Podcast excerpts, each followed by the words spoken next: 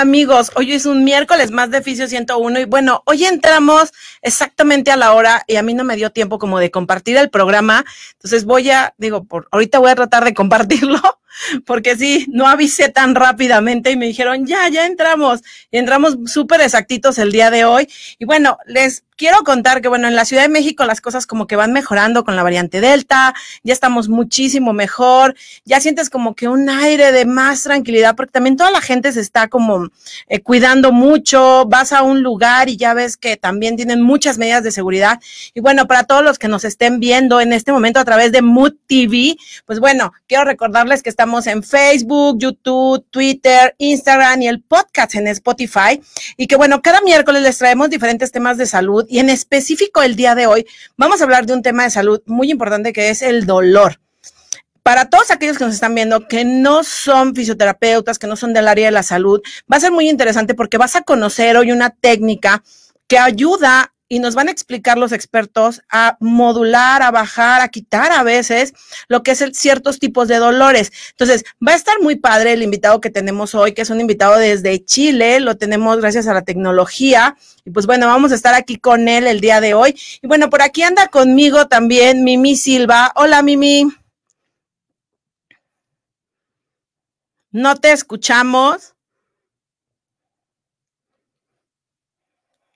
Voy a tomar mi teléfono para poder compartir el programa porque hoy sí de plano, este, no, no, no lo compartí en ningún lado. Siempre ando avisando. Hola, Mimi. ¿Andas por ahí?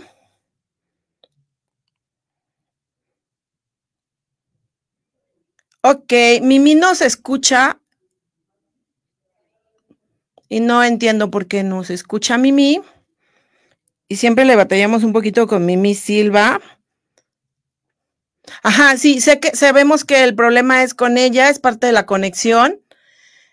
Y bueno, ¿qué les puedo decir? Que ahorita que hemos estado aquí, si no nos ven hoy por Fisio 101, es porque no se colgó, creo, el programa en la página, pero esperemos y que el próximo miércoles ya estemos colgados de la página de Fisio 101. Ahorita estamos saliendo directos por la página de Mood TV, pero el próximo miércoles creo los chicos de producción, que son quienes nos ayudan, la tendrán colgada en la página de Fisio 101 y ahí nos van a poder estar viendo los miércoles, pero por lo pronto la voy a estar compartiendo. Y bueno, ¿qué les puedo decir? Que cada vez vamos teniendo más compañeros que se animan a dar un curso, a estar dando capacitaciones y pues no es lo de menos porque gracias al grupo de tecnología médica, que ellos son de Perú, se han preocupado muchísimo por estar apoyando a muchos mexicanos que la verdad es padrísimo ver cómo van sobresaliendo y van sobresaliendo. Y Grupo de Tecnología Médica los ha cobijado para que compartan sus conocimientos y den diferentes tipos de temas. Y entonces, métanse y échense un clavado a la página en Facebook de Grupo de Tecnología Médica, porque el próximo domingo empezamos con el diplomado en manejo de pacientes post-COVID, avalado por la Universidad de la Salud, de, que de Perú. Y la verdad, estamos con excelentes temas dentro del Grupo de Tecnología Médica, pero también aquí en México, ya saben, una súper colaboradora de Fisio 101, que es la licenciada en terapia física, Erika Velázquez. Y bueno, Erika por aquí nos mandó unos pósters, ahorita nos los van a poner en pantalla, donde ella tiene un curso de electroterapia, por aquí anda el póster, es un póster en color azulito, y bueno, lo van a ver por aquí, donde ella va a tener un super curso de electroterapia. De verdad, Erika es una maravilla. Vean, curso de taller de electroterapia básico a avanzado, y ahí es donde va a empezar Erika. 12, 13 y 14 de noviembre del 2021 en Zapopan, Jalisco, es donde va a ser. Ahorita creo que va a aparecer en pantalla, aquí lo están viendo. Y bueno, vamos a tener, va a estar Erika en Guadalajara el 12, 13 y 14 de noviembre del 2021 dando un curso taller de electroterapia que va de básico a avanzado. Entonces, vean, está avalado por la Universidad Autónoma de Guerrero, que gracias, bueno, no siempre nos han echado la mano cuando se necesita un aval universitario con tanto las capacitaciones que hace Fisio 101, con muchas de las capacitaciones que realiza también Erika. Y bueno, vamos a ver si Mimi ya se nos escucha. ¿Te escuchas, Mimi? Ok, Mimi sigue sin oírse y pues ya comentamos que es su red, ni modo. ¿qué, ¿qué, les puedo comentar? Y bueno, Mimi ha estado buscando, como siempre, durante toda la semana cosas interesantes. Por ahí se echa un clavado en TikTok, se echa un clavado en Instagram, se echa un clavadito por ahí en diferentes redes. Y bueno, corre el video, porque a lo mejor en este video, pues sales tú, ¿no? Por aquí anda un, un video y bueno, vamos a pedirle yo sea a Mimi que se vaya como que a un café o a un ciber para que tenga mejor conexión, ya van dos miércoles, que donde estamos un poquito atorados con Mimi.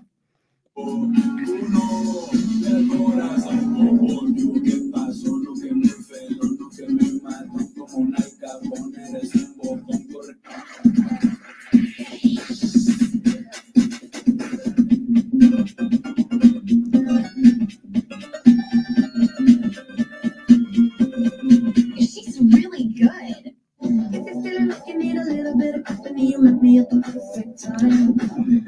You want me. Pero otra vez arriba. Limpio, eso, esa morena pues. Eso.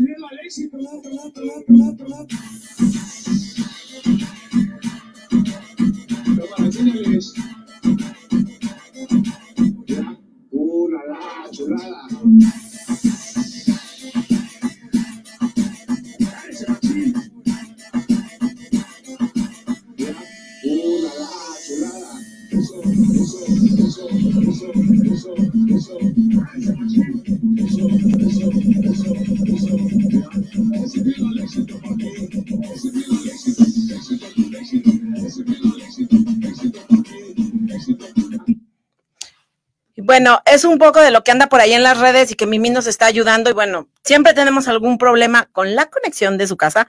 Y bueno, ¿qué les puedo decir? Este, hoy no tenemos audio con Mimi, pero bueno, pasando a otras cosas, chicos, tengo el gusto el día de hoy de estar también con nuestro invitado principal, porque bueno, el, el, objetivo es que Mimi colabore un poquito porque es su sección, donde nos va a estar hablando un poquito de lo que está pasando en redes, pero bueno, no hemos tenido esa suerte.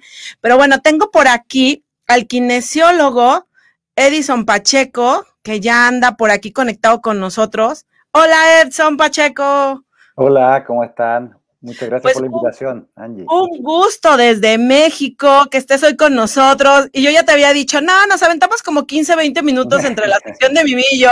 Y tú, ah, todo está súper bien, no, no hay problema. Sorpresa, te trajimos antes, porque bueno, así es la tecnología. A veces funciona, a veces no, pero tú te escuchas y te ves súper, súper bien. Y bueno, por aquí anda un afiche porque tú vas a tener un full day, porque por lo que yo entiendo a ti te apasiona todo lo que tenga que ver como que si me duele la espalda, me duele el cuello, estoy medio de lado, o clásico que el paciente te diga, oiga, sóbeme aquí, y tú, ¿cómo que le voy a sobar, verdad? O sea, no estudié para ser masoterapeuta, yo estoy estudiando, yo estudié para ser kinesiólogo. Y bueno, a ver si los chicos por aquí nos ponen tu póster, que se los envié previamente. Y bueno, antes que nada, pues nos vamos presentando, por ahí te va a aparecer tu póster. Y bueno, si nos puedes contar de dónde eres, a qué te dedicas, que ya lo sé yo y muchos de nosotros, te lo agradezco.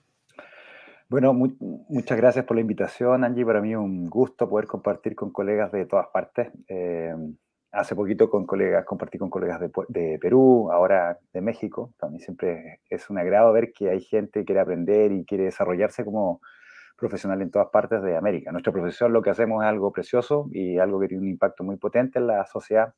Así que entre más conocimiento adquiramos y más nos pulamos, es mejor.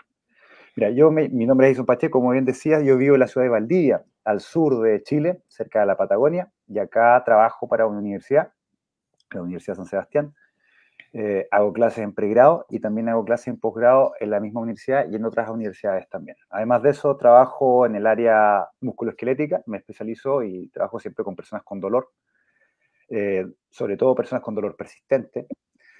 Y bueno, eh, me he desenvuelto en el área tanto pública como privada ya por más de 10 años. Así que me gusta mucho la parte de la investigación y la, y la, y la práctica clínica. Así que ese es un poquito mi bagaje.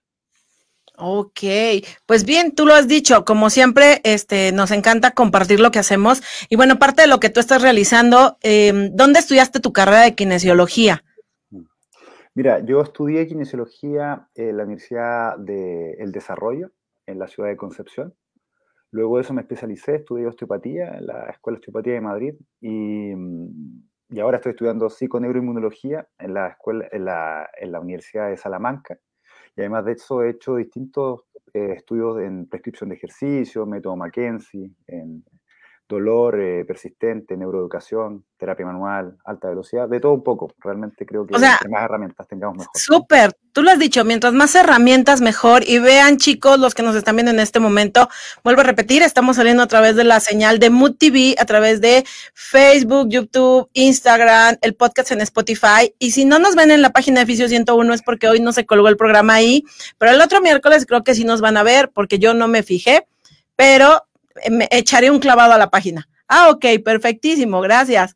Sí, porque les diré que tenemos productores o quienes nos están apoyando, que sin ellos no haríamos nada en cabina y nos vamos acomodando con ellos porque estaba Javier y ahorita no tenemos ya Javier, llegan nuevos y si no es tan, tan fácil, chicos, pero bueno, aquí andamos. Bueno, así como tú lo has dicho, capacitarse, ahora sí que diríamos por ahí, es lo que está de moda porque hasta gratis te capacitan. O sea, ya encuentras en internet, encuentras webinars. Yo estoy encontrando hasta diplomados que los puedes tomar sin pagar y te dan como los seis, ocho meses ya que terminaste para que vayas juntándole para pagarlo. O sea, me he quedado impresionada cómo ha cambiado ahorita las cosas, que te en línea de todo un poco. Y bueno, en mi caso, muchísimas gracias por estar con nosotros. Y bueno, te sigo preguntando un poquito de por qué te apasiona esta carrera, por qué entraste a estudiar la kinesiología. Mm, mira, Entré a estudiar, primero por el, por el principio, entré a estudiar kinesiología porque siempre he estado asociado al movimiento, siempre he hecho actividad física, artes marciales, específicamente desde que soy muy pequeño. Entonces siempre he notado que la actividad física, el movimiento, tiene un efecto positivo en el ser humano. Y creo que esa, ese efecto positivo y esos beneficios están actualmente infravalorados en la sociedad que vivimos en el día de hoy. Entonces con eso fui buscando alguna alternativa que me ayudara a profundizar un poquito en esta información y llegué a kinesiología y me encanté con la kinesiología porque me di cuenta que podemos hacer muchas cosas. Kinesiología es el símil de fisioterapia, ¿ah? por si acaso, para los que para los que no saben o no lo habían escuchado antes. Y me encanté con esta carrera porque podemos hacer cosas preciosas por la gente, podemos ayudar mucho y realmente somos muy necesarios, sobre todo después de esta pandemia. Creo que nuestro valor como profesionales ha aumentado de una manera considerable. Hay muchas cosas que se pueden lograr mediante la rehabilitación y no mediante la cirugía o las pastillas. Así que ahí es donde nosotros entramos, pero y somos una pieza fundamental en este proceso. Ok, pues ve, cada quien va pensando, bueno, estudié kinesiología porque a mi primo se le rompió el pie, otros nos dicen, no, pues yo porque mi abuelito y no había nadie en que lo hiciera bien. Y así nos vamos, ¿no? Cada quien tiene su historia de vida, de por qué llegó a este punto de la carrera. Y muchas veces nos preguntan, bueno, si eres tan bueno y se ve que le sabes tanto, ¿por qué no estudiaste medicina? No sé si te ha pasado que te llegan a decir eso a veces. Sí, de hecho, yo sí saco la cuenta de cuántos años he utilizado en, formarme. fácilmente podría haber sacado una carrera de medicina con una especialidad. Exacto. El, tema va por, por, qué es lo que te mueve a ti. Y yo creo que si uno entiende el rol del movimiento, el rol de, de la carga, de la exposición gradual a la carga, la capacidad que tiene el cuerpo de adaptarse a los estresores físicos, eh, es imposible no encantarse con la carrera de kinesiología, porque te das cuenta que el cuerpo tiene muchas opciones para poder encontrar su salud por medio de, eh, alternativas que no son invasivas.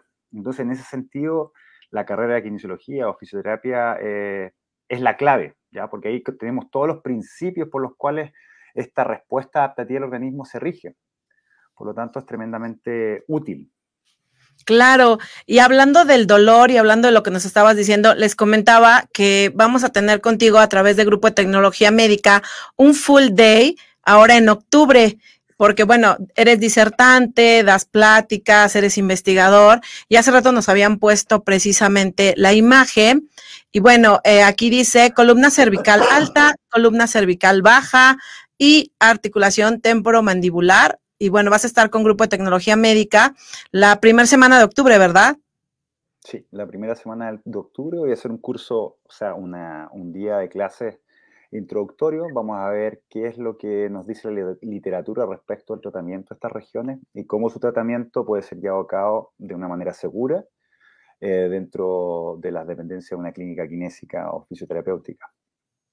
Ok, no, pues está súper bien. Así es que, chicos, échense un clavado a la página del Grupo de Tecnología Médica. Y bueno, ahí vamos a encontrar al kinesiólogo Pacheco, que nos va a estar diciendo, ahora sí que como disertante, pasándonos parte de sus conocimientos, pero algo muy importante y lo acaba él de decir, o sea, van a empezar como con las cosas más básicas para que vaya pasando poco a poco a un intermedio, a un avanzado de todo lo que él nos va diciendo dentro de las capacitaciones, quiero pensar.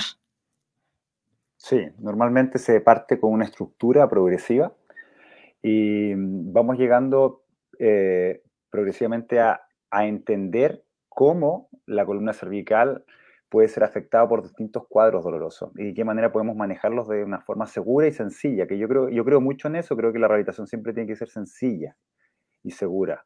Pero para poder ser sencilla hay que tener una buena base de conocimientos que nos ayude a, tener, a, realizar las mejores elecciones en el momento particular y en la individualidad de cada paciente. Entonces, el curso tiene mucho de razonamiento, de cómo llegar a elegir la herramienta, aunque esta herramienta sea sencilla, pero con una mayor probabilidad de éxito.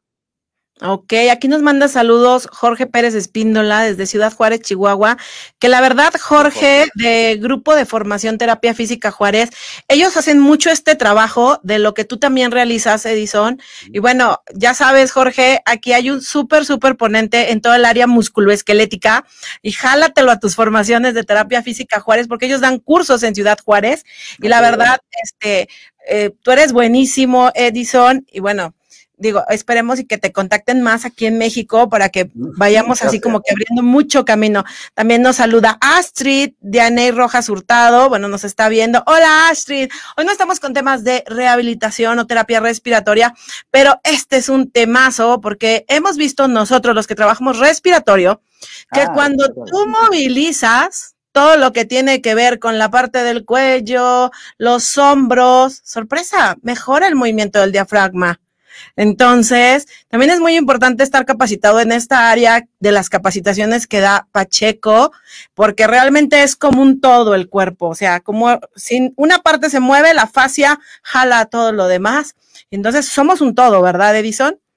Claro, somos un todo que está constantemente interactuando con un entorno. Entonces somos un todo inserto en una sociedad, inserto en una familia, inserto en un rol. Y todo eso tiene influencia en la salud. Es impresionante. De hecho, ahora con el COVID hemos dado cuenta de eso. Sí, el, con el COVID, eh, con el COVID ya no sabes ni qué esperarte después de que tuvieron COVID. Es impresionante cómo va cambiando todo. Y el tema que tú nos traes hoy, que es neurodinamia, pues es precisamente eso. O sea, muchas veces dices, ¿cómo puede ser posible que haciendo cierta posición y a ciertos, ciertos movimientos, yo puedo estar trabajando sobre todo el sistema nervioso para lograr desinflamar y sorpresa, aquí me a mí me dolía acá y me puso que me moviera hacia allá. ¿Es mago? Diríamos por ahí. Sí, el funcionamiento del sistema nervioso es algo maravilloso porque nos ayuda a entender cómo se construye la experiencia dolorosa de una manera eh, plausible, ¿ya? Sin, sin mucho esoterismo, sin mucha complicación. Nos explica fácilmente cómo el sistema nervioso es capaz de producir nocicepción y cómo esa nocicepción, dependiendo del contexto, puede transformarse en una experiencia dolorosa. Entonces yo creo que es como algo que todos, la gente, todas las personas que trabajan en el área musculoesquelética deberían conocer, porque ayuda mucho a comprender la experiencia dolorosa. Claro, y una pregunta que muy básica, ¿por qué sería importante la neurodinamia? Porque muchos de nosotros, yo tomé neurodinamia hace como, uy, creo que ah, como tres o cuatro años con Bettina Vino a México y nos dio, bueno, nos dieron aquí eh, una, un curso de neurodinamia, no ando tan perdida, pero digo, no estoy certificada, pero lo tomé porque tengo mucho paciente neurológico. y, y, tener un paciente neurológico no quiere decir que solamente se afectó el cerebro. O sea, hay un todo en nuestros pacientes y a veces también tenemos sistema nervioso periférico, y hay que aprender también de eso y por eso tomé neurodinamia. Y bueno, este panel es todo tuyo, Edison, para que empecemos a hablar un poquito a todos los compañeros de la importancia de la neurodinamia, pero también la importancia de todo este trabajo que tú haces cuando das tus capacitaciones, porque eres un buenazo, decimos acá en México. gracias, muchas gracias. Eh, ¿Quieres que comparta la pantalla? Sí, si quieres empezar a compartir pantalla, porque hoy él es el, el maestro de la pantalla. Sí, todo funcionó súper bien, así que. Claro. Ahora demora un poquito en. Ah, no, cargo al tiro. Súper. Sí, sí, los de producción, mis respetos. Y aquí en Mood TV, ya saben, denle me gusta a la página de Mood TV. Listo. Una breve mirada a la neurodinámica clínica. Súper.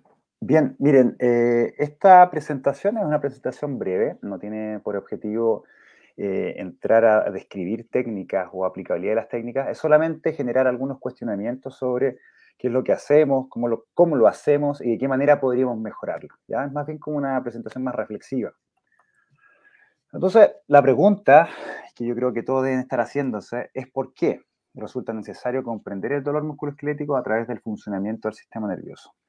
¿Por qué es tan importante este concepto neurodinámica? Cuando hablamos de neurodinámica no hablamos únicamente de, una, de un ejercicio o de una técnica, sino que hablamos de una manera de entender el movimiento y una manera de entender cómo se construye la experiencia dolorosa.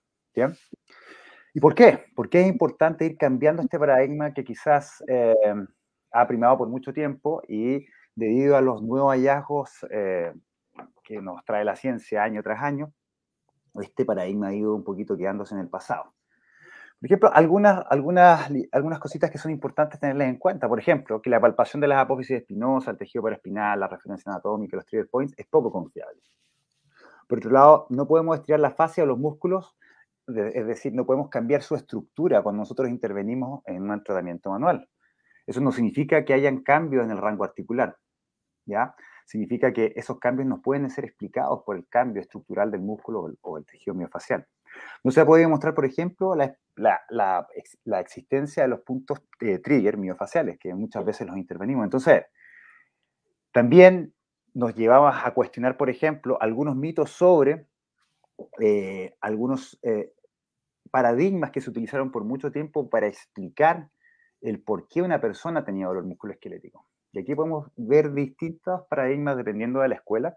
Aquí nos toca a todos. Yo he hecho distintas formaciones y, y he tenido que ir deshaciendo algunos conocimientos para volver a construir conocimientos que estén más ajustados a lo que se sabe actualmente sobre el dolor. ¿ya? Entonces, toda esta información, todas estas, eh, estas, estas teorías que han ido poco a poco quedando atrás, dan paso a la necesidad de explicar la experiencia dolorosa de una manera diferente. Esto no es malo, esto es únicamente el proceso natural y normal del conocimiento. El conocimiento avanza y va mejorando en la medida que nuestras herramientas para explicar los fenómenos mejoran. Entonces, esto nos lleva a centrarnos sobre todo en la neurología del dolor ¿ya? y el modelo biopsicosocial. O sea, ya no, vamos ya no nos estamos fijando tanto en el tejido, sino que nos estamos fijando más en el proceso por el cual se produce la experiencia dolorosa y los factores que construyen la experiencia dolorosa. Entonces, esto cambia automáticamente el foco sobre respecto a sobre qué es lo que debemos evaluar en, nuestra anamnesis, en nuestra examinación clínica y de la manera en la que elegimos nuestras herramientas. Ya no tan, tan enfocada en la corrección de un tejido, sino que más bien enfocada en la manera en la que esa experiencia dolorosa se está produciendo. Sabemos que hay cuadros que tienen un predominio que es más nociceptivo, cuadros que tienen un predominio neuropático, cuadros que tienen un predominio más nociplástico y cuadros mixtos.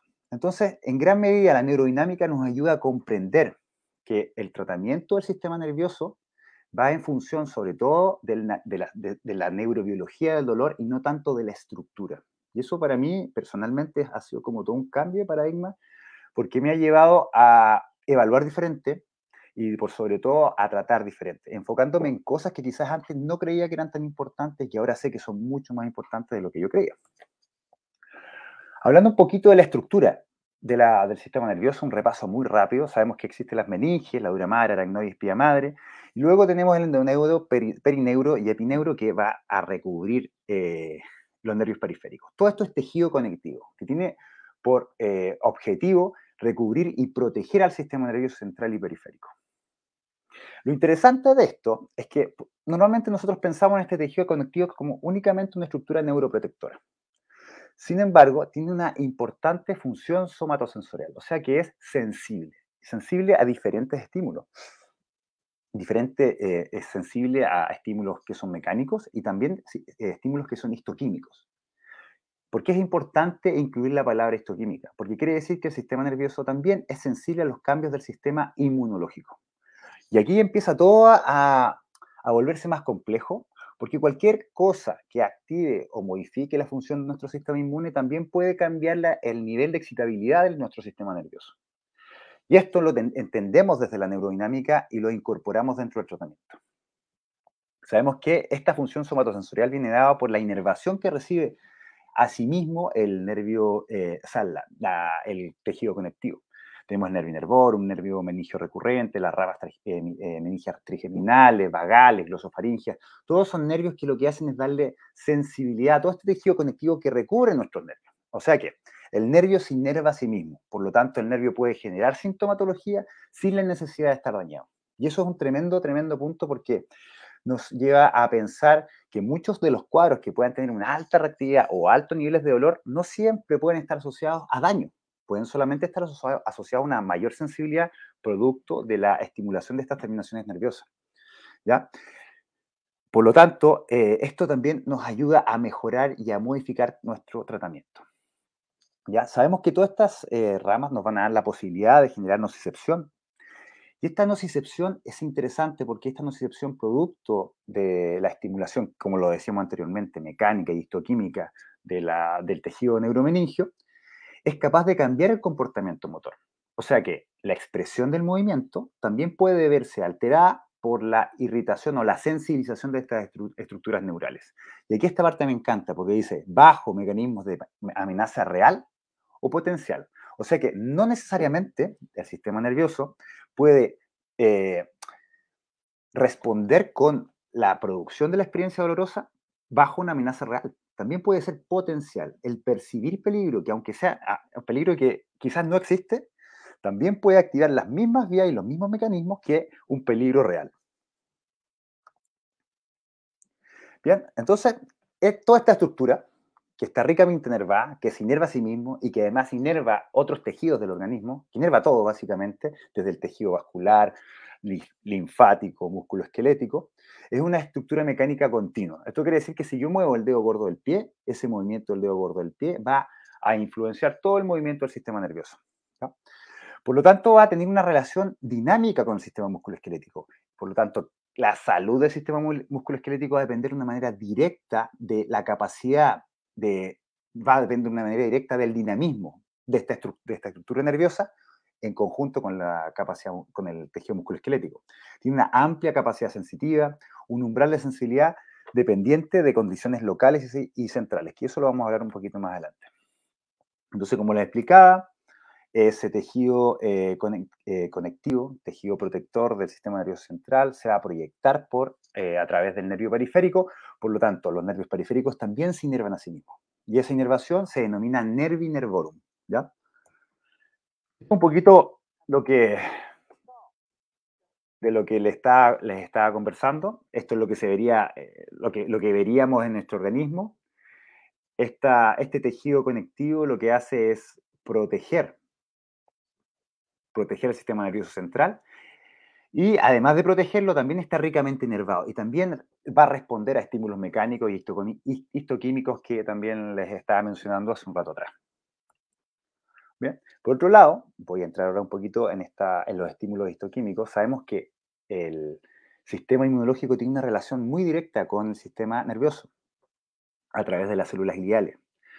Y la actividad de este sistema inmunológico va a afectar de manera directa la sensibilidad del sistema eh, nervioso. Y esto lo podemos ver con un concepto muy interesante, que también es importante considerarlo dentro del tratamiento neurodinámico, que es la inflamación de bajo grado. La inflamación de bajo grado es una inflamación sistémica del organismo, que no llega a ser una inflamación eh, importante, sin embargo, afecta eh, los niveles de energía, afecta la sensibilidad y afecta eh, muchos procesos del cuerpo humano. Por lo tanto, todo lo que nosotros hacemos y activa o desactiva el sistema inmunológico también va a influenciar en la salud del sistema nervioso, que es el que nosotros estamos tratando con neurodinámica. Por otro lado, sabemos que los nervios periféricos y los nervios en general son altamente dependientes de oxígeno y glucosa. Por lo tanto, cualquier alteración de, esta, de, la, capacidad de recibir este eh, oxígeno y glucosa a través de la sangre arterial puede activar los nociceptores, como lo dijimos anteriormente, a este nervio nervorum, que es el nervio que se inerva a sí mismo, y por lo tanto producir sintomatología. Por ejemplo, si yo estoy sentado mucho tiempo en una silla, apoyado sobre el glúteo derecho, probablemente si no me muevo, voy a empezar a tener un dolor, un dolor que es fuerte, ¿cierto? Que va a generar que yo tenga un comportamiento motor. Ese comportamiento motor consiste en que yo me tenga que parar y moverme un poco y pisar fuerte el suelo para que de esa manera se me pase el dolor. Lo interesante es que cuando yo estoy pisando fuerte el suelo, el dolor aumenta aún más. Llega a un punto donde incluso me es difícil apoyar la, la pierna. Y después se me pasa. Esa experiencia representa de una manera muy gráfica el rol de la irrigación y, la, y el éxtasis venoso en el aumento de la sintomatología eh, a través de los nervios periféricos. Se dan cuenta que lo único que ocurrió ahí fue una alteración de la vascularización momentánea del nervio periférico. No hubo un daño el nervio, sin embargo la sintomatología fue alta. Esa es una manera de entender un poco de qué manera se puede generar sintomatología en pacientes, sintomatología a veces muy alta, muy incómoda, que puede provenir de problemas neurodinámicos que estén alterando la irrigación y la vascularización de un nervio periférico. Bien, aquí podemos ver de una manera más profunda cómo se produce esta interacción entre el nervio nervorum, que es esta estructura del nervio que se inerva a sí mismo, y, la, los vasos capilares arteriales. Esto es muy, muy importante porque en gran medida la sintomatología y lo que nosotros somos capaces de modular con el paciente a través del tratamiento neurodinámico se puede explicar a través de este mecanismo. ¿ya? En donde el nervio genera nocicepción, entre comillas, el nervio duele, sin estar dañado estructuralmente. Por lo tanto, son pacientes que muchas veces llegan al médico, el médico les dice que no tienen nada, que se toma un analgésico, que no pasa nada, le hace una prueba de electromiografía, la prueba de electromiografía sale normal, sin embargo el paciente tiene eh, hiperalgesia, tiene dolor nocturno, a veces pierde fuerza, ¿bien? No, el daño no llega a ser tan alto como para alterar las pruebas electromiográficas, sin embargo es el suficiente para alterar la calidad de vida, ¿bien? Entonces, algunos conceptos que quiero dejar como para ir cerrando. El sistema nervioso es un sistema sensorial. La información que es captada por cualquier órgano sensorial resulta idéntica para el sistema nervioso. Y aquí esto es muy interesante, porque quiere decir que todo este sistema que es ricamente sensible, que hablamos que está inervado, que responde a estímulos mecánicos y histoquímicos, envía una gran influente de información al cerebro. Y cuando, llegan al cuando llega al cerebro, el cerebro no sabe realmente lo que, lo que está recibiendo como información. Es el contexto y la región a la cual, del cerebro, a, la, región a la cual eh, llega del cerebro la que le va a entregar la significancia. Por lo tanto, el dolor no es dolor hasta que el cerebro decide que es dolor. La intensidad. La intensidad de un estímulo se encuentra determinada por la frecuencia de los potenciales de acción. Por lo tanto, si yo tengo un problema, me molesta el hombro y hago movimientos repetitivos en ese hombro, es muy probable que ese aumento de la intensidad vaya aumentando, generando una mayor sensibilización. Y si eso lo combino con mi nivel de fatiga, no estoy durmiendo bien, el contexto, un contexto estresante, un problema en el trabajo, el gesto deportivo y las características socioculturales, por ejemplo, un, padre que tiene que, mantener a su familia en una pandemia, es muy probable que la experiencia dolorosa se vea amplificada, ¿ya? Así que vamos nuevamente a, a este punto de que la interpretación del cerebro poder ser amplificada por el contexto. También sabemos que existe un proceso de adaptación. Eh, todas las fibras sensoriales no nociceptivas tienen la capacidad de adaptarse. Esto significa que dejan de disparar luego de un tiempo. Sin embargo, cuando hablamos de las neuronas nociceptivas, o sea, las encargadas de, de sentir dolor, por así decirlo, ojo, que volvemos al pensamiento anterior, el dolor se genera en el cerebro, no se siente en la periferia, sino que solamente se, construye como una respuesta en el cerebro.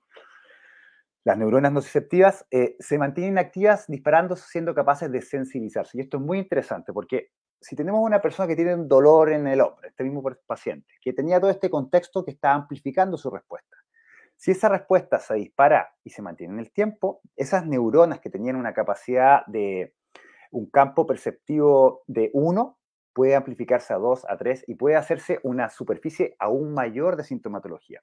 Y esto lo podemos revisar, por ejemplo, en las personas con síndrome de túnel del carpo. Cuando está muy sintomatológica, es muy fácil que estos pacientes tengan síntomas en toda la mano. Sin embargo, cuando pasa el proceso de mayor gravedad y los síntomas van bajando progresivamente y el daño del nervio aumenta, paradójicamente aumenta, hay más daño en el nervio, la sintomatología ya se va centralizando y se va transformando solamente en una sintomatología más asociada al recorrido del nervio mediano. O sea que la primera respuesta a esta adaptativa en un estímulo doloroso es el fuego en el bosque. Luego eso va bajando en la medida que se den las condiciones para ello. Sabemos que los campos receptivos, eh, e, existe un equilibrio entre la precisión sensorial y el tamaño de los campos. Por ejemplo, en mi mano yo tengo campos, o sea, tengo mayor precisión sensorial que en mi espalda. ¿ya? esto es súper importante, porque quiere decir que mi, cerebro es más capaz de percibir información en la mano que en la espalda. ¿ya? Por lo tanto, cualquier cosa que me pase en la mano puede ser peor para, eh, para, mis, para mi mapa somatosensorial y para el funcionamiento y la construcción de la experiencia dolorosa que lo que me pueda pasar en la espalda. Y lo que me pasa en la espalda puede ser peor que lo que me pasa, eh, peor desde el punto de vista cortical que lo que me pasa en el dedo del pie. Y esto es súper interesante porque así nos podemos explicar por qué puede existir más gente que tiene dolor persistente en la espalda, más dolor persistente en el cuello, más dolor persistente en la, mano y no tanto así, por ejemplo, en una rodilla o en un muslo. Después tenemos este concepto de los mapas corticales. Quiere decir que toda esta información que estamos recibiendo desde la periferia llega al cerebro y en el cerebro se interpreta. Pero por otro lado, estas regiones del cerebro que guardan esta información también se dibujan a sí mismas gracias a la información periférica. Por lo tanto, cuando hay una alteración del movimiento, periférico, esa alteración puede también generar un efecto en las zonas que se mapean el movimiento. ¿Y cuál es lo, bonito de esto? Que cuando se altera el mapeo del movimiento, el cerebro es capaz de percibir esa alteración como algo peligroso. Y cuando hay peligro, responde por dolor, con dolor. Entonces, gran parte del tratamiento neurodinámico es una manera de generar un movimiento indoloro que sea capaz de ir remapeando el movimiento perdido por el paciente producto de la inmovilización, no producto del traumatismo. Es una forma amable de reentrenar el córtex del paciente a través de la periferia. Por otro lado, sabemos que el estímulo, la extracción y el estímulo van de la mano. En la medida en la que algo no es relevante, tendemos a extraer estímulos cada vez más específicos. Aquí viene otro componente cognitivo del dolor asociado a la neurodinámica. Cuando yo estoy haciendo tratamiento neurodinámico, en gran medida estos movimientos que son eh, rítmicos, muchas veces asociados a, a, numeración, pueden ayudar a que el paciente saque su foco del dolor.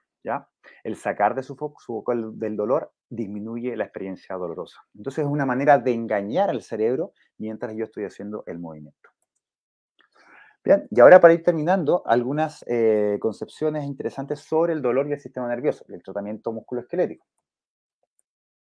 Sabemos que el dolor está en el sistema nervioso. Dependiente de lo que me duela, donde me duela, el dolor siempre va a estar en el sistema nervioso. Por lo tanto, nuestro tratamiento debería ir siempre enfocado en el funcionamiento del sistema nervioso. Debería ir enfocado en cómo nutrir mejor este sistema nervioso, ya sea a través de movimiento, a través de un mejor sueño, a través de un manejo del estrés. Sabemos que el cerebro es predictivo, no es reactivo. Quiere decir eso, que el cerebro constantemente está tratando de evaluar un potencial peligro. Si la amenaza que evalúa el cerebro es la suficiente, se puede desencadenar la experiencia dolorosa. Por lo tanto, es muy importante la educación en estos grupos de pacientes, para que la predicción del cerebro del paciente no sea una predicción asociada al miedo. Por ejemplo, si yo estoy sentado y bueno, estoy parado al frente de un, precipicio, ¿bien? nadie me dice nada, me paran ahí y me empujan un poquito, es probable que yo me asuste mucho, porque mi cerebro va a predecir una caída. Dice, chuta, me voy a caer acá. Entonces voy a contraer mi musculatura, voy a poner rígido, voy a acelerar mi frecuencia cardíaca. ¿Bien? Eso es lo que le ocurre a un paciente que no sabe lo que tú le estás haciendo con una técnica. ¿Bien? Ahora, si yo le explico a esa persona que está enfrente del precipicio, le digo, mira, te vas a parar aquí solamente un minuto, es probable que te sientas un poco eh, inseguro. Sin embargo, abajo pusimos una malla, por si te llegases a caer, no, te va a pasar nada abajo. Atrás va a haber una persona que va a estar atento, que si te mueves un poco te va a tomar por la espalda probablemente la predicción de ese cerebro va a ser mucho menos nociva. Y ya ese paciente o esa persona ya no va a aumentar su frecuencia cardíaca, no va a aumentar su tono y va quizás a tener una posición más relajada. Lo mismo pasa con el tratamiento. Si yo no soy capaz de explicar lo que hago al paciente y esa persona no es capaz de entender que lo que estoy haciendo tiene un sentido positivo en su vida, es muy difícil que el nivel de amenaza baje. No tratamos tejidos, sino que problemas relacionados con el dolor. Como bien lo sabemos, si todos los tejidos están inervados y el dolor está en el sistema nervioso, nos deberíamos siempre enfocar en cómo funciona el sistema nervioso para poder intervenir en los pacientes con dolor musculoesquelético. El sistema nervioso central es dependiente, codicioso y sensitivo. Esta frase me encanta, es de Diane Jacobs. Me gusta porque nos explica que el sistema nervioso requiere estímulos constantes. Eh, hay algo que se llama dolor por desaferentación. Normalmente uno tiende a pensar que el sistema nervioso o los nervios se sensibilizan por los movimientos repetitivos. Sí, puede ocurrir. Sin embargo, también se sensibiliza y genera una respuesta nociceptiva y que se transforma en dolor cuando no es estimulado correctamente. Muchas veces estar mucho rato sentado nos genera dolor de espalda, no porque tengamos un problema en el disco, no porque tengamos un problema estructural, sino que solamente es porque los receptores de movimiento de nuestra columna lumbar no han recibido una carga en la dirección contraria. Yo lo cargo un poco en la dirección contraria y el sistema nervioso, como es dependiente, codicioso sensitivo, dice, ah, bien, recibí la información, puedo reconfigurar mi mapa, ya no me molesta. ¿Bien? Gran parte de los problemas musculoesqueléticos nociceptivos, de, de carácter nociceptivo los pacientes que uno ve en la, en la clínica día a día, es falta de carga. Bien, sabemos que los síndromes del túnel siempre están en, los nervios pasan por muchos túneles eh, en el organismo y esos túneles van a ser susceptibles a generar problemas de vascularización y por lo tanto reproducir los síntomas que anteriormente les comentaba producto de la falta de vascularización. Sabemos que el movimiento salud es una de las mejores formas que tenemos para bajar la sensibilidad de un sistema nervioso. Sabemos que en el fondo somos primates y necesitamos el acicalamiento social, por lo tanto la terapia manual, por lo tanto la neurodinámica puede ser una gran forma de acercarnos al otro y darle ese acicalamiento y esa eh, contención que muchos pacientes necesitan, sobre todo después de esta pandemia. Sabemos que menos es más y el contexto y la educación es tremendamente importante. El tratamiento neurodinámico es sencillo, fácil de hacer y depende mucho del contexto y la información que le entregamos al paciente para generar resultados. Muchas veces los pacientes necesitan un poco de estímulo y más bien un acompañamiento que intervenciones muy fuertes y muy agresivas. Muy bien, creo que eso es otro. Eh, eh, eso es todo lo que tenía que hablar sobre el dolor. Y ahora, como para ir cerrando, quiero que nos hagamos la idea que cuando tratamos a un paciente que padece, padece dolor, es algo más o menos así. Tenemos un paciente con síntomas y múltiples factores que están siendo, eh, que están interviniendo en ese sistema nervioso. El sistema nervioso está tomando una decisión. nosotros tenemos que saber cuáles de esos factores podrían ser los más susceptibles a cambiar esa decisión que está tomando el sistema nervioso en ese momento. Yo les, propongo un pequeño modelo que a mí me gusta mucho, que me aclara mucho la película. Eh, sabemos que puede haber un estrés mecánico que puede ser por sobreuso o por desuso, ¿ya? Y eso puede alterar el entorno neural, puede generar disparos estópicos, puede generar inflamación en el tejido musculoesquelético y sensibilización de los receptores. Todo esto se va a manifestar en, el sistema nervioso central y va a construir una experiencia dolorosa. Todo esto está, enmarcado en, en un contexto, comorbilidades, hábitos, actividad y el sueño van a aumentar o disminuir esta respuesta. Además de eso, el contexto de la educación y la sociedad van a influir sobre el resto de los parámetros, ¿ya? Y van a siempre estar modulando desde las sombras el funcionamiento de este sistema nervioso y de este individuo. Y aquí es donde nosotros tenemos que hacer nuestra decisión. Es un dolor neuropático, nociplástico, nociceptivo. Nos tenemos que plantear hasta qué punto la neurodinámica va a ser útil en este caso, cuáles son los factores que agravan o perpetúan el cuadro y de qué manera lo podemos intervenir mediante la educación. Siempre considerando la mejor evidencia disponible, la experiencia clínica y las preferencias del paciente. Entonces, cuadros crónicos, sintomatología que empeora por la noche, mala respuesta a algunos tratamientos, altos niveles de dolor y discapacidad en ausencia de un mecanismo traumático claro, sintomatología que fluctúa con comportamiento poco predecible, ese paciente que un día está bien y el otro día está muy mal, Todo esto nos puede entregar, eh, la neurodinámica nos puede entregar soluciones y opciones bastante sencillas para intervenir. Y para terminar, les voy a mostrar una pequeña intervención que yo hago en un paciente con patología cervical. Eh, aquí, eh, aquí voy mezclando varias técnicas, usando algunas técnicas oscilatorias a nivel de plexo braquial, me centro sobre todo en la zona por donde pasa el plexo braquial a nivel del espacio costoclavicular y la región opercular, que es una zona de mucho conflicto de espacio. Luego voy a la salida cervical, al espacio interescalénico y voy ayudando a oscilar. ¿Qué hacemos con la oscilación? Estamos haciendo básicamente pequeños deslizamientos del tejido neural. En algunas zonas que están un poco más sensibles y que en, las que, los pacientes no tienen problemas, de, problemas en el córtex somatosensorial, quiere decir no son dolores eh, neuroplásticos, podemos también hacer un poco de, creeping, que es un masaje un poquito, un poquito más, más, duro. Y aquí eh, también agrego algunas técnicas de energía muscular, que también es una forma de inhibir la respuesta protectora de la musculatura. Y aquí voy a ir avanzando un poco a las técnicas ya más bien neurodinámicas. Entonces, aquí pido una técnica, una posición de provocación en supinación, que es básicamente, en teoría, influye sobre el nervio mediano, y en esa, en esa posición de pretensión hago movilizaciones cervicales. Y luego la complemento con algunos eh, movimientos de whooping que le dicen, que ese es un movimiento oscilatorio de la cintura escapular, muy suave, muy amable, y un poco de trabajo en la articulación glenohumeral, también buscando constantemente el deslizamiento, para posteriormente hacer una técnica neurodinámica de Butler de deslizamiento, ¿bien? siempre enfocado en el hombro. Y que luego puede ir progresando, por ejemplo, hacia distal, ya dependiendo de la respuesta del paciente. ¿Ok? Bien, eso es. Creo que sí me, digo, sí me escucho. Sí, producción tiene abierto. La verdad, bueno, aquí si gustas abrir tu, pantalla ahí para que vean tus redes. Sí, no sé si se alcanza a ver abajo. Sí, sí se ve perfecto. Bueno, ya ahorita ya no se vio, pero la tenías abierta muy bien. Tus redes. A ver si vuelves a abrir esa última diapositiva. Como tú tienes el control, tú eres el que tiene que abrir. Un minuto, a ver. Ok. Ah, reciente. Y pues vean chicos, en lo que él está abriendo eh, la pantalla, ahí dice, ahorita lo hiciste grande, ahí está. Bueno, eh, me encanta esta última frase que pusiste, únicamente podemos tratar lo que conocemos, es nuestro conocimiento el que nos limita.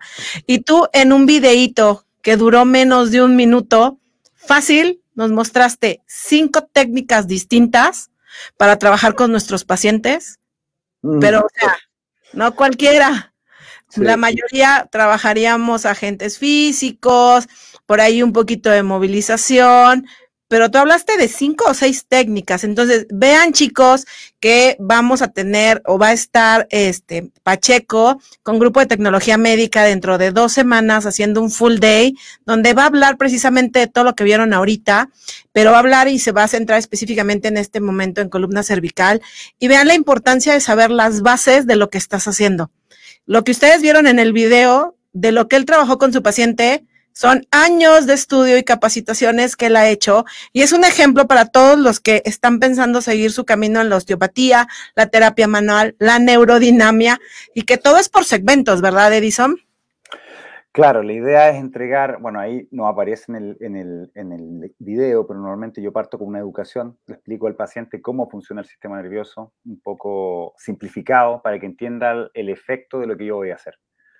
Desensibilizamos al paciente con alguna técnica, pueden ser la combinación de lo que mostré o pueden ser técnicas por separado, y luego eso al paciente se le genera una pauta activa de movimiento que puede hacer en el hogar o puede hacer acá para que se continúe el, el trabajo.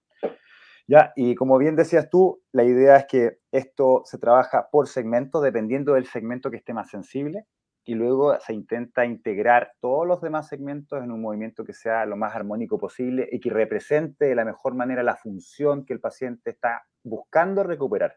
Eso es súper importante. Eh, ningún tratamiento es útil si es que no termina por adaptar al paciente a la, a la búsqueda de esta función que perdió.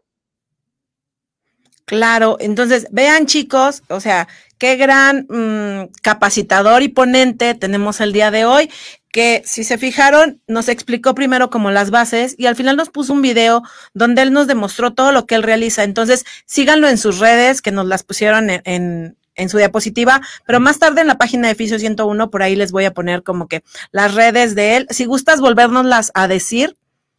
Sí, ahí, mira. Ah, tus redes, con que nos las digas si gustas. Es, la mía es eh, epekine. Ok, así te encuentran en Instagram. Sí, en Instagram y tengo un blog también donde escribo regularmente que es www.epekine.wordpress.com. Bueno, más tarde por ahí en Fisio 101 subiremos un pequeño video donde están tus redes y lo que realizas. Y bueno, ¿qué te puedo decir, no? Que se nota la calidad y que se nota la calidez del invitado que tenemos hoy y que esperemos y que no sea la primera vez que te tenemos con nosotros, pero para quien quiera estar así como que ¿Dónde va a dar alguna capacitación próxima? Pues con Grupo de Tecnología Médica dentro de dos semanas aproximadamente, ¿verdad? Vas a tener un full day con ellos y ahí, ahí lo van a encontrar. Digo, los precios del Grupo de Tecnología Médica para las capacitaciones son súper accesibles y acuérdense que están avalados por la universidad. Entonces, bueno, les da un plus porque todo lo que ustedes realicen con Grupo de Tecnología Médica, bueno, pues tiene un aval universitario. Y pues, ¿qué te puedo decir, Edison? Que muchísimas gracias por estar hoy con nosotros y que no sea la primera vez que estás aquí en Fisio 101 hablándonos precisamente de lo que hoy nos viniste a mostrar, toda esta, toda esta parte de la osteopatía, la terapia manual, las movilizaciones, que la verdad estás súper chavo, transmites mucha energía y aparte hablas en un lenguaje súper sencillo pero entendible. Y eso se agradece. Gracias a ustedes por la invitación y cuentan conmigo. Yo encantado de compartir con los colegas. Súper, súper bien. Y bueno, ¿qué les puedo decir, chicos? Que ya estamos entrando a la renta final del programa, porque acuérdense que nada más tenemos una hora. ¿Y qué les puedo decir? Que el próximo domingo se abre el diplomado en rehabilitación post-COVID. Para todos los que ya están inscritos del grupo de tecnología médica, pues ahí nos vamos a ver, porque ya saben que esa es mi área fuerte, todo el manejo de terapia respiratoria y cardiopulmonar. Y pues bueno, pueden preguntar con Grupo de Tecnología Médica en Facebook o a través de Fisio 101 y los derivamos con Sebastián de Grupo de Tecnología Médica. ¿Y qué más te puedo decir, Edison Pacheco? Pues que qué padre que te decidiste estudiar kinesiología, que nos das el ejemplo que hay que estarse capacitando en el área que te gusta. La tuya es la osteopatía, lo tuyo es la terapia manual, lo tuyo es, por lo que neurodinamia, ejercicio, movimiento, aunque creo que para todos nosotros, a mí me podrán decir, eres respiratorio, sí, y luego me dicen, ¿y por qué lo pones a hacer ejercicio? Ah, es mm. porque el ejercicio y el movimiento es parte del todo. Yo no, no solamente vengo a quitarle secreciones y a recuperar volúmenes pulmonares. Me han tocado problemas de nervio frénico, me han, me han tocado problemas ahorita de plexo braquial con pacientes post-COVID. Y ahí hay que entrarle. Entonces, mm. somos fisioterapeutas, nos hemos especializado en el área respiratoria, pero va tan importante la osteopatía, la terapia manual, la movilización y el ejercicio. Si yo no sé dar ejercicio terapéutico y hacer una buena dosificación y prescripción del ejercicio, chicos, pues ¿cómo voy a sacar adelante a mi paciente? Independientemente que yo me sepa las mejores técnicas, si no me sé las bases, como nos lo acaba de decir Edison, que él se fue a las bases de la neurodinamia, el porqué del dolor, el tipo de dolor, y eso se agradece, Edison, porque si los chicos no aprenden que tienen que saber las bases, ¿cómo vas a saber lo que estás aplicando, no crees? Sí, por supuesto. Mira, yo creo que tú diste en un punto que es fundamental. Nosotros preparamos a los pacientes para recuperar a su función. Y muchas veces, en el caso del, área musculoesquelética, el tratamiento manual puede ser una herramienta para bajar el nivel de sensibilidad en las etapas iniciales, pero eso no va a ser siempre en todos los pacientes. Hay muchos pacientes que pueden partir haciendo ejercicio de una sola vez. Lo importante es que todos terminen en la actividad porque sin actividad no hay reincorporación en la vida diaria. Y eso es súper importante que lo tenemos que tener siempre en, cuenta. No importa la, si sabes 100.000 técnicas, lo importante es que el paciente termine recuperando la función que perdió, porque por eso nos va a visitar. Exacto, tú lo has dicho, por eso nos va a visitar y por eso nos va a recomendar también. Buen punto, sí. Sí, y van a decir, miren, él allá, ella acá. Nosotros ahorita por telerehabilitación estamos viendo pacientes pues de Centroamérica. Eh, eso ha sido como muy mm. padre para mí, hablando de la revisión post-COVID. Y te vas dando cuenta como eh, muchos colegas están capacitados, pero a veces te falta ese brinquito que hace ese plus. Entonces, eso es lo que queremos hacer en Fisio 101, siempre traerles excelentes compañeros y colegas de otros países, inclusive de México, como el día de hoy estamos con Pacheco, para que vean, chicos, que no es así como que decimos en México, enchilame una. Hay que capacitarse muchísimo, ¿sale? Y bueno, estamos en contacto, Pacheco. Muchísimas gracias por haber estado con nosotros. Nos vemos el próximo miércoles, chicos, con un programa más de Fisio 101 a través de Mood TV. A ustedes. Muy bien. Chao.